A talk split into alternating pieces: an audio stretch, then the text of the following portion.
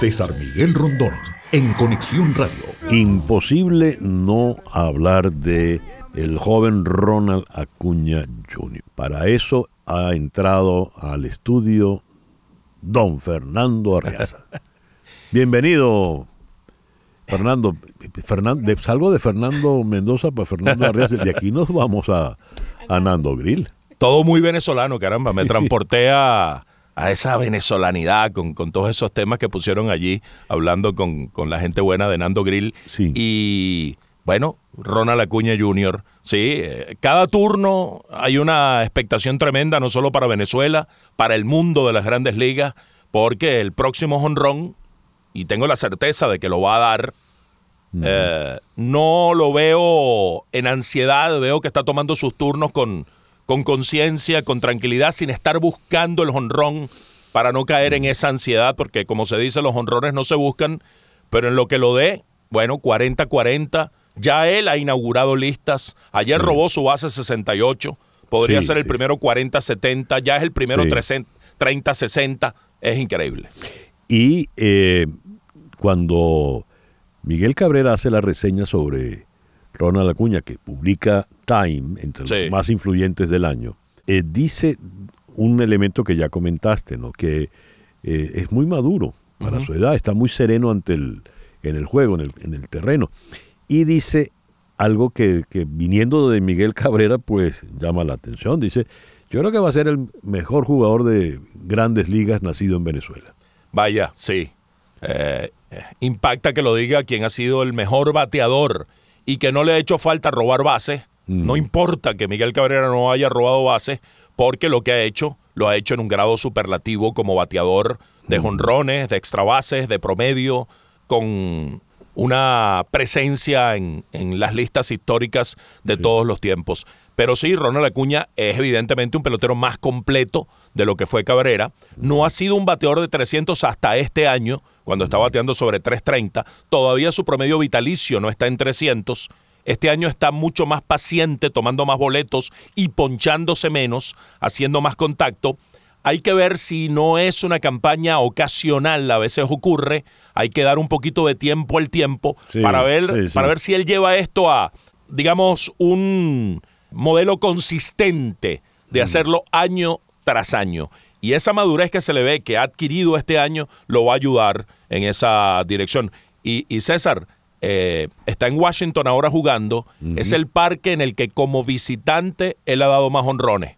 11. No, qué Así bien. que eh, es probable que lo haga Sí. en el Nationals Park eh, y complete el 40-40. Mm, Muy bien. Ahora, estamos hablando, por supuesto, de la temporada regular, porque ya, ya los, eh, los Bravos van a, a postemporada.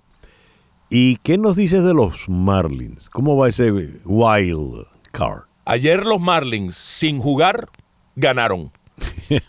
Sí, eh, ganaron terreno porque perdieron los cachorros. Ajá. Y empataron. Ese medio juego, ahora medio juego cuenta tanto. Ese medio juego que tenían por encima los cachorros de Chicago sobre los Marlins desapareció. Y ahora mismo hay una situación de empate entre Chicago y Miami por el tercer lugar del comodín. Pareciera que los dos primeros comodines de la Liga Nacional van a ser los Phillies de, de Filadelfia como número uno y los D-backs de Arizona como número dos. Están bastante sólidos allí. Y Miami está peleando con Chicago y con Cincinnati el tercer comodín. Los Marlins dependen de sí mismos, César Miguel, Sí. porque ganaron todos los tie breaks. Le ganaron las series particulares a todos los que tienen alrededor y eso le permitiría, en caso de empate, ya no hay juego extra en las grandes ligas para eh, disolver decidir. un empate. Ahora es la serie particular y los Marlins las tienen a favor. Y hablando de los Marlins, el otro venezolano que ha tenido una campaña extraordinaria es Luis Arraez. Eh, ¿Qué nos cuentas de la, de la última lesión que tuvo? El día libre de ayer pudo haberlo ayudado, no Sí. jugó los dos partidos previos, tiene a sus padres acá Sí. por primera vez, como reportaba la gente buena de, del extra base. Eso Sí. es alimento, eso es Claro. eh, inspiración. No puede arriesgarse tampoco a, a resentirse más de la lesión, pero eso ayuda, esas cosas motivacionales definitivamente son un factor que ayuda. Y vaya que los Marlins necesitan a Luis Arraez, que estaba viviendo un mes de septiembre de repunte vigoroso. Tenía 10 hits en los últimos 19 turnos antes de lastimarse, incluso dando jonrones Luis Arraez. tres en esos 19 turnos y cinco en septiembre. Así que vamos a ver si se recuperó de la torcedura en el tobillo izquierdo y lo podemos ver hoy en la alineación. Una serie muy importante. Llega, llega Milwaukee aquí a la ciudad de Miami. Hablando de encuentros con padres o madres, está el caso muy, muy emotivo de Bruce Graterol, sí. el pitcher de los Dodgers, que se vio con su, con su mamá por fin, la, las, tenían tiempo sin verse, ¿no? Sí, siete años.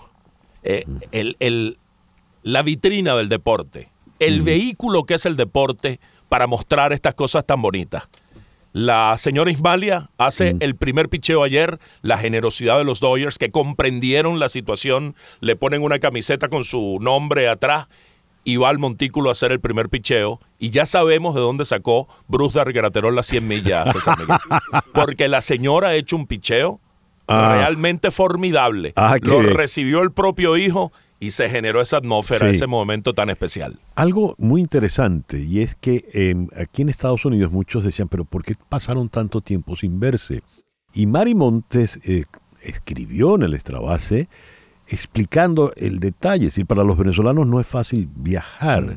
Este, la visa para Estados Unidos no es fácil conseguirla para un venezolano. Hay una de manera tal de que eso también ya picó hacia otro hacia otro territorio, ¿no? Así es.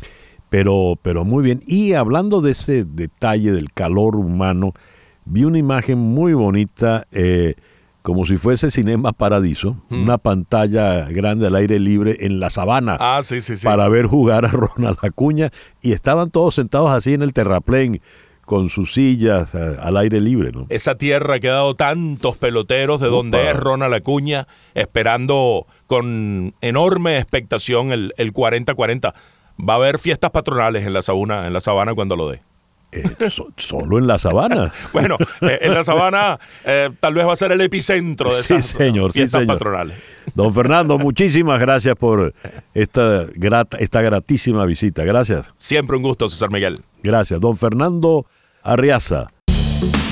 César Miguel Rondón, en Conexión Radio, en Éxitos 107.1 FM.